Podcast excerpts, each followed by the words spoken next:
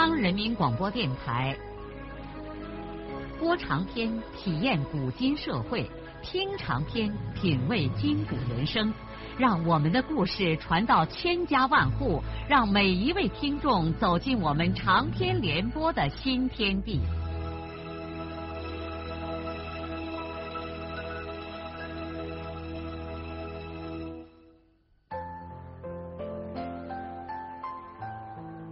听众朋友，请继续欣赏荣获茅盾文学奖的、由中国文联出版社出版的路遥的长篇小说《平凡的世界》，由李野墨演播。孙雨婷在家里胡乱的吃喝了一点，就又投身到轰轰烈烈的革命运动中去了。只有在这社会的大风大浪中，他才能把饿肚子放在一边。在精神上享受着一种无限的快乐。自从石歌节公社集中十几个队的民工，在他们双水村搞农田基建大会战以来，孙玉婷更是兴奋的不得了了。会战总指挥是公社副主任徐志功，副总指挥是公社武装专干杨高虎。后来，公社又研究要在各队的基建队长中抽出一个人担任副总指挥，因为会战就在双水村，这差事当然也就落在了孙玉婷的身上。立刻，他在工地上跑前跑后，动不动还在高音喇叭上发布各种通知和命令。他哥当年没有能把他造就成个人物，而革命已经俨然使他成为一个人物了。连他老婆这一段也开始尊敬的称呼他玉婷，前面不再带那个孙子。而最使他满意的是，他现在还可以在民工大灶上吃饭，重温当年太原钢厂的享受。由于他是副总指挥，做饭的人都巴结他，碗里的肥肉明显的比别人多。过上那么个两三天，他还可以和志工和高虎钻在灶房后面的小土窑里，混着一块吃几盘炒菜，喝两口烧酒来。今儿晚上，指挥部又要在学校院子里开批判大会。不用说，这个会还得要他孙玉婷主持。志工是总指挥。他要在开头和结尾的时候讲讲话。高虎虽说也是个副总指挥，但年轻，只管民兵小分队的事儿。开这种会一般只负责维持会场秩序，以防阶级敌人捣乱破坏。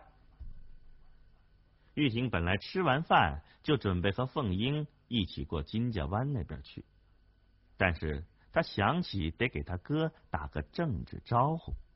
因为满银被劳教了，今天晚上的批判会，他哥一定要去，好让公社领导看见他拥护对女婿实行无产阶级专政。玉婷一想起王满银的事儿，心里头就不痛快。无论如何，这小子也算和他沾上点亲，这使他这个副总指挥多少觉得有点不光彩。如果他哥能正确的对待这件事儿，或许他在台上还能站得踏实些。可是他专门去提醒他哥要识时务，他哥却死牛顶墙，不给他带这个面子。哎，他孙玉婷总不能对他哥也实行无产阶级专政吧？眼下孙玉婷抽着刚从他哥烟口袋里挖出来的旱烟。已经走过了东拉河，走到妙平枣树林的小土路上了。他现在还不能直接到小学去，他要去找一回他们大队的副书记金俊山，商量一点事儿。本来这种事儿要是书记田福堂在，他就不会去找金俊山。可田书记去公社开会，没在村里，他现在只能去找金俊山商量这件事儿。说起来也不大，可他觉得最好不要让他孙玉婷一个人担待。他想，他得先在心里有个数，万一老狐狸金俊山耍滑头，这件事归根结底还得他来办，因为他是副总指挥，金俊山又不参加公社的基建会战。他苦恼了老半天，还是怎么也想不出来。在过枯叶河的小桥的时候，他的心里自嘲的说：“今儿晚上，也许除过他哥，村里很难再找出一个阶级敌人了。”他又忍不住为自己的这个荒唐的想法逗得笑出声来了。不，他哥终究是他哥嘛。别说他说了这么些话，就是再反动一点他孙玉婷也不会出卖他哥的。呵 呵革命是革命，亲人是亲人。为找不到敌人而苦恼的玉婷同志，就这么想着。走过了枯叶河，在走上了金俊山家的土坡的时候，孙玉婷突然想起了一个可以供批判的人。他心里说：“对了，大概只有田二可以充当这个角色。虽说这老汉神神经经的，可又没经法医鉴定他就是神经病啊。再说了，除过本村人。”公社领导和大部分外村人，谁对田二的情况也不太摸底，只知道老汉有个憨儿子，本人脑子有些毛病罢了。可是很快他又想，那批判田二的什么呢？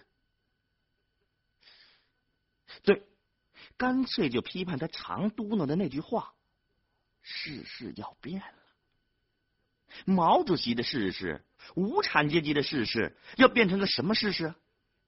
这世界上只有两个世事，不是无产阶级的世事，就是资产阶级的世事。田二要变的世事，那就是要把无产阶级世事变成资产阶级世事。孙玉婷已经在心里试着批判了一通田二，觉得批起来还蛮通顺的。就这么想着想着。他已经走上了金俊山家的院畔。金俊山和玉婷他哥是同年生人，今年也是五十二岁了。他家里的成分是中农，在眼前这年月里，农村的中农充其量是个团结的对象。可金俊山怎么能当上党支部的副书记呢？这是因为金俊山有他自己的光荣历史。在一九四八年的时候，解放军向国民党军队大反攻，金俊山参加了民工担架队，最后一直跟着部队打到了兰州。在一次战斗中，他的腿上挂了花，所以就回到村里，而且政府还给他评了三等残废。五一年的时候，他入了党。从那以后，他就和田福堂两个人一直担任着村里的领导人。不过，俊山总是当副职，正职都是田福堂。在姓金的这一族人中，有许多人家成分都比较高。旧社会河东的金家在村里主事儿，而新社会河西成分好的田家明显的在村里占了上风。这真可谓是三十年河东，三十年河西呀！新社会几十年，尽管农村的人际关系已经发生了交错复杂的变化，但是户族之间的矛盾平时总还是模模糊糊的存在着。有的时候，这种矛盾还相当的尖锐。在这样的时候，田福堂和金俊山就会表现出某种亲族观念。而且一般说来，这两个人身边最亲近的知己，也往往是本族人。当然了，金家的许多人成分不太好，平时尽量克制，也不过分的咋呼。但是这族人中也不乏几条好汉子，不服气田福堂，常常曲里拐弯的向田福堂挑战。可是，在许多情况下，金家是闹不过田家的。因为村里的权力在田福堂手里，田福堂本人的能耐是一回事儿，可他还有个在门外当官的弟弟呢。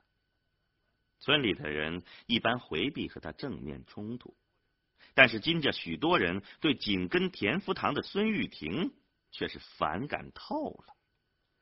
可是孙玉婷他哥一家人又在金家户族里很有些威望，玉后老两口和他们的四个子女和许多金姓人家的大人娃娃保持着十分交错的友好关系，尤其是他们家当着一队队长的孙少安，又是村里少数几个让田福堂头疼的人之一，因此孙玉厚一家人又受到许多金姓人家的普遍尊重。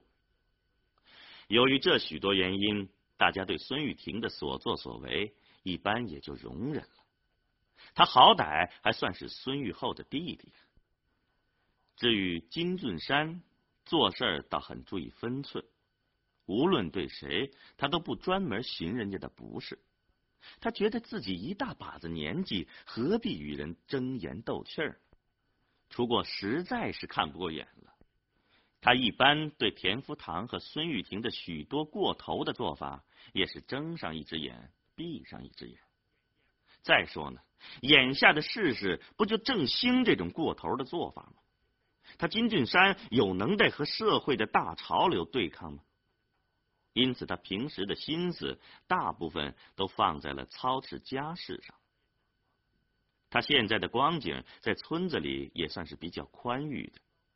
儿子金城高中毕业，在村里头教小学，早已经娶过家，已经给他生养下一男一女两个孙子。女儿金芳出嫁到了米家镇，女婿是个手艺人，光景很殷实。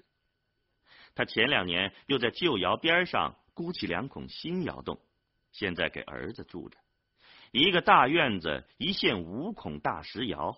一年四季，一家人有吃有穿有钱花，人活一世已经够足的了。这时候，孙玉婷进了金俊山家的大门，铁链子上拴着的那条大黑狗一扑起来，拼命的叫了几声，再一看是个熟人，叫了几下也就不吭声了。金俊山闻声，立刻出了钟窑。他一看是孙玉婷，马上把他请进窑里来。金俊山的老婆也赶紧给这个大队负责人泡了一缸子茶水。平时孙玉婷饥肠辘辘的，一般不敢在人家家喝茶。据说茶水碱性大，喝了以后饿得更厉害。可是今天他在民工大灶上吃了一老碗的肥肉片子。他正需要些茶水消化消化。他端起茶缸子喝起来，同时扫了一眼俊山家的窑洞。他感觉到的是一种富裕和丰足。这个时候，他内心突然涌起了一丝莫名的惆怅。他想自己跑断腿的闹革命，居然穷的连双新鞋都穿不起。当然了，这种情绪。绝对不会动摇他的革命信念，而只能引起他对金俊山的鄙视。哼，什么共产党员，不好好为革命出力，只顾发家致富，典型的资本主义小农经济思想。不过，这金俊山终究是在腿上挨了国民党的一颗枪子儿，政治根子很红。再说呢，人家又是副书记。比他孙玉婷的职位要高，他能把人家怎样？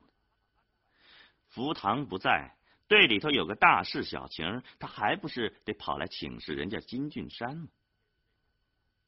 这时候，金俊山已经给孙玉婷递上一根纸烟，同时问：“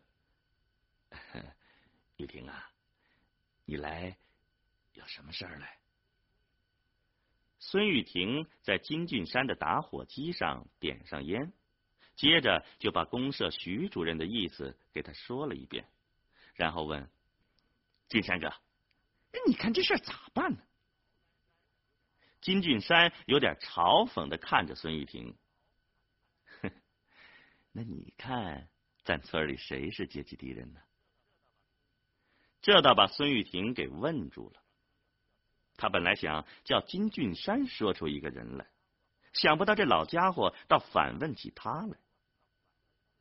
玉婷想了一下，觉得还应该逼一逼他，就说：“ 这事儿，我一时也拿不定主意，所以才来问你的。你看福堂哥不在，村里的事儿就看你拿主意了。”金俊山马上接着说：“哎，玉婷啊，你怎么能这样说呢？这不是村里的批判会。”这是公社会战指挥部的批判会，你是指挥部的领导人，这事儿当然要你拿主意了。咱们村的情况你又不是不熟悉，你现在不仅代表咱们村还代表公社嘞。公社出面搞的事儿，我金进山也要听你的嘞。听了这番话。孙玉婷觉得实在是没能耐治住这老家伙了，但眼看着批判会的时间又快到了，他只好吞吞吐吐的说：“啊，嗯嗯，那，哎，你你看田二怎么样了？”金俊山一下子仰起头笑了：“批判田二的神。”那人谁不知道是个半脑壳？哎，他不是常说世事要变了，就批这句话。那话他说了上几十年了，那全是神经病的憨话，能批出个啥名堂啊？哈，呃，不过 你看着能批就批吧。嗯，我对你的决定没有什么意见。金俊山心里头想：今儿晚上双水村要是没个人去赔罪，看来玉婷哎也不好给徐主任交差。既然玉婷让老哈哈田二去冲事儿，也就只好让他顶缺去了。孙玉婷喝了一口茶水，就从椅子上站起身来。那那就这样吧。我还要去主持批判会，就先走一步了。金俊山把他送到大门口。玉婷兄弟，你先走。晚上天冷，我回去披上件衣裳就来呀。孙玉婷匆匆忙忙的从金俊山家的土坡上下来，顺着枯叶河畔的小路向金家湾后面的小学赶去。他远远的已经看见那儿闪烁起了灯火，并且聚集起了一大片熙熙攘攘的人群。再说，出门在外的孙少安，这个时候对家里和村里这一整天发生的事情都一无所知。他此刻正跪在米家镇兽医站的简易牲口棚里，手忙脚乱的给生产队的病牛灌汤药。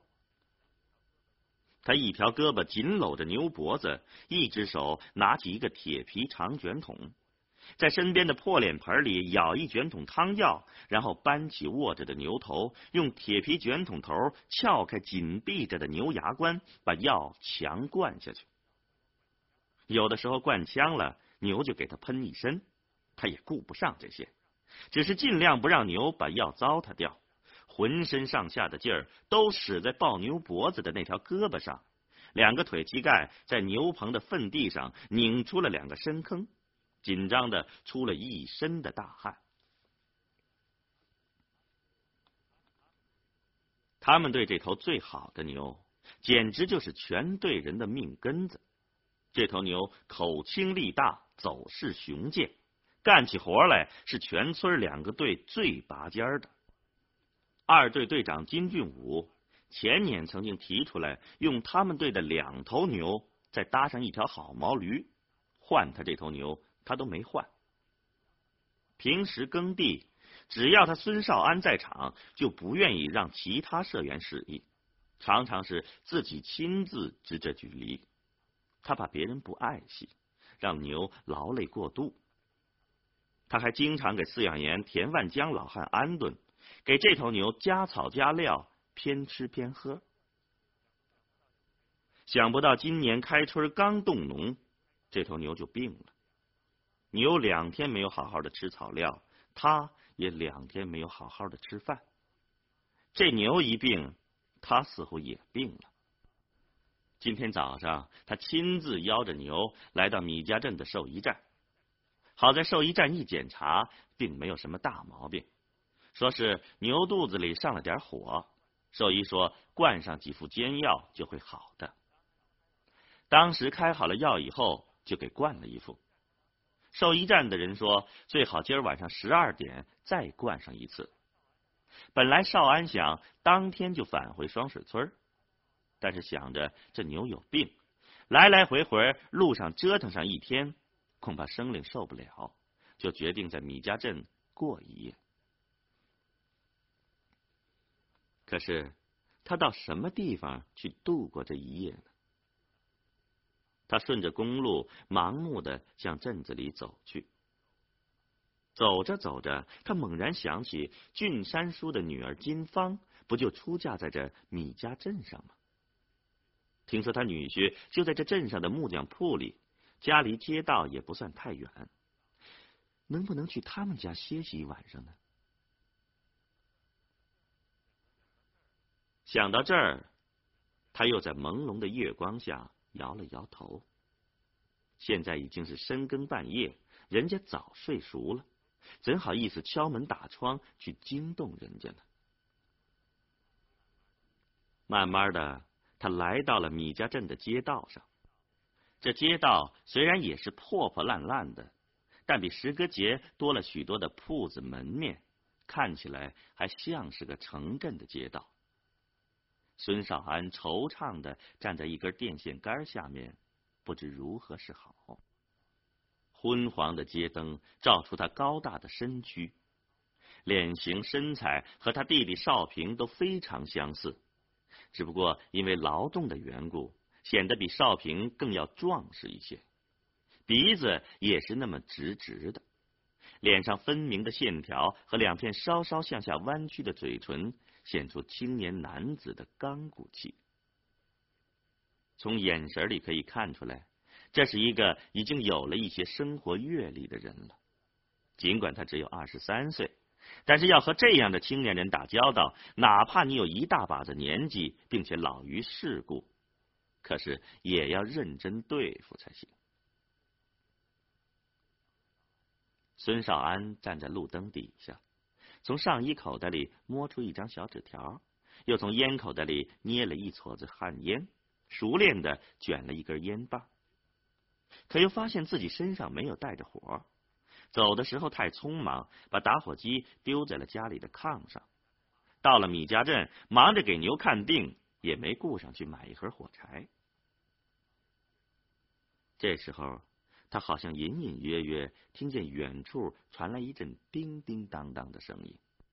他仔细听了一下，听出来这是打铁的声音。好，打铁的地方就有火。去那儿点个火，抽个烟吧。他撩开两条长腿，手指头里夹着那只卷好的烟棒，就向传来锤声的那个方向走了过去。他一直走完了这条不长的街道，并且出了街那头，才在小土坡下面找见了那个铁匠铺。铁匠铺的一扇门闭着，另一扇开了条缝。看得见里边红光闪闪，还能听见大锤小锤响得如同炒爆豆一般。少安在门前犹豫了一下，就推开了这扇虚掩着的门。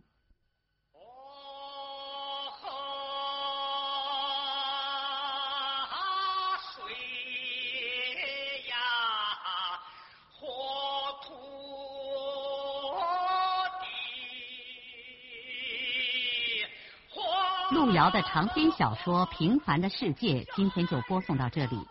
您听了以后有什么感想、体会和建议？欢迎来信告诉我们。